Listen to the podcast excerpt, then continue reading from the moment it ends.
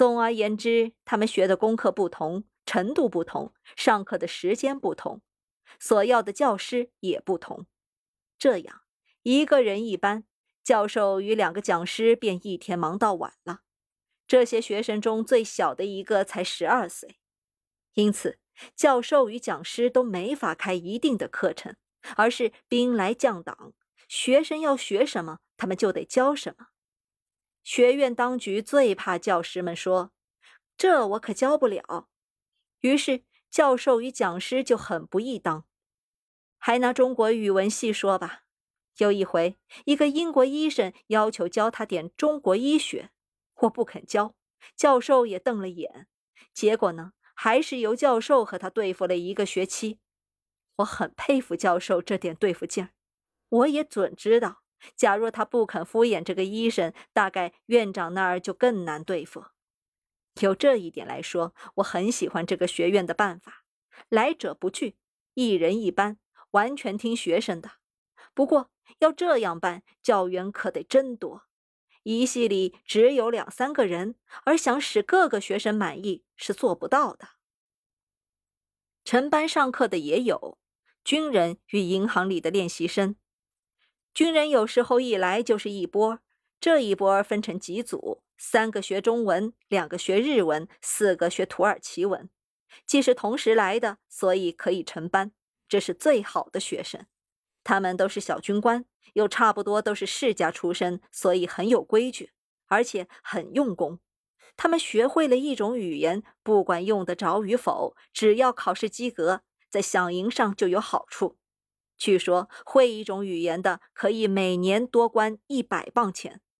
他们在英国学一年中文，然后就可以派到中国来。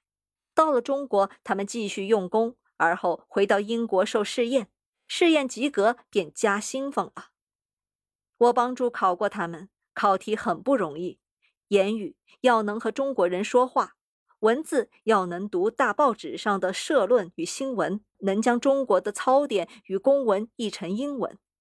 学中文的如是，学别种语文的也如是，厉害。英国的秘密侦探是著名的，军队中就有这么多这么好的人才呀，和哪一国交战？他们就有会那一国语言文字的军官。我认得一个年轻的军官，他已考及格过四种语言的初级试验，才二十三岁。想打倒帝国主义吗？啊，得先充实自己的学问与知识，否则喊哑了嗓子，只有自己难受而已。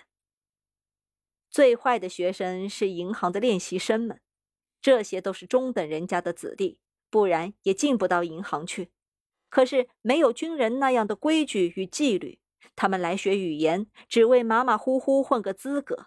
考试一过，马上就把你有钱我吃饭忘掉。考试及格，他们就有被调用到东方来的希望。只是希望，并不保准。即使真被派遣到东方来，如新加坡、香港、上海等处。他们早知道满可以不说一句东方语言而把事全办了。他们是来到这个学院预备资格，不是预备言语，所以不好好的学习。教员们都不喜欢教他们，他们也看不起教员，特别是外国教员。没有比英国中等人家的二十上下岁的少年再讨厌的了。他们有英国人一切的讨厌，而英国人所有的好处，他们还没有学到。因为他们是正在刚要由孩子变成大人的时候，所以比大人更讨厌。班次这么多，功课这么复杂，不能不算是累活了。可是有一样好处，他们排功课表总设法使每个教员空闲半天。星期六下午照例没有课，再加上每周当中休息半天，合起来每一星期就有两天的休息。再说呢。一年分为三学期，每学期只上十个星期的课，一年倒可以有五个月的假日，还算不坏。不过假期中可还有学生愿意上课，学生愿意，先生自然也得愿意。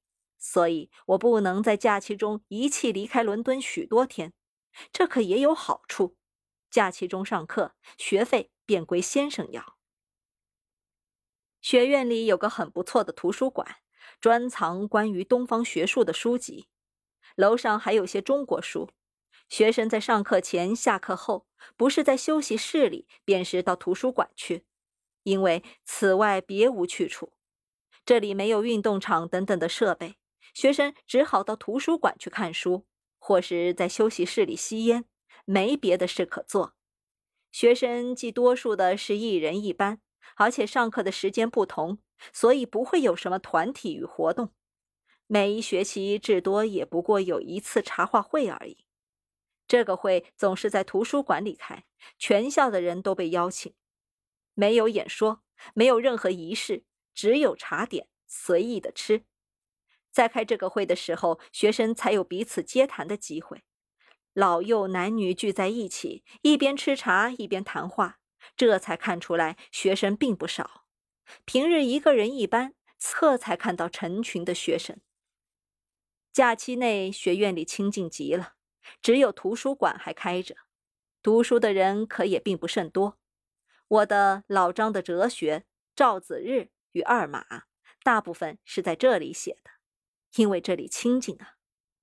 那时候学院是在伦敦城的，四处有好几个火车站，按说必定很乱。可是，在学院里并听不到什么声音。图书馆靠街，可是正对着一块空地。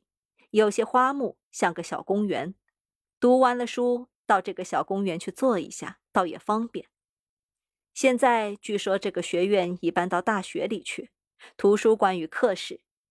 一个有人来信这么说，相距很远，所以管理更清静了。哼，希望多然有机会再到伦敦去，再到这图书馆里写上两本小说。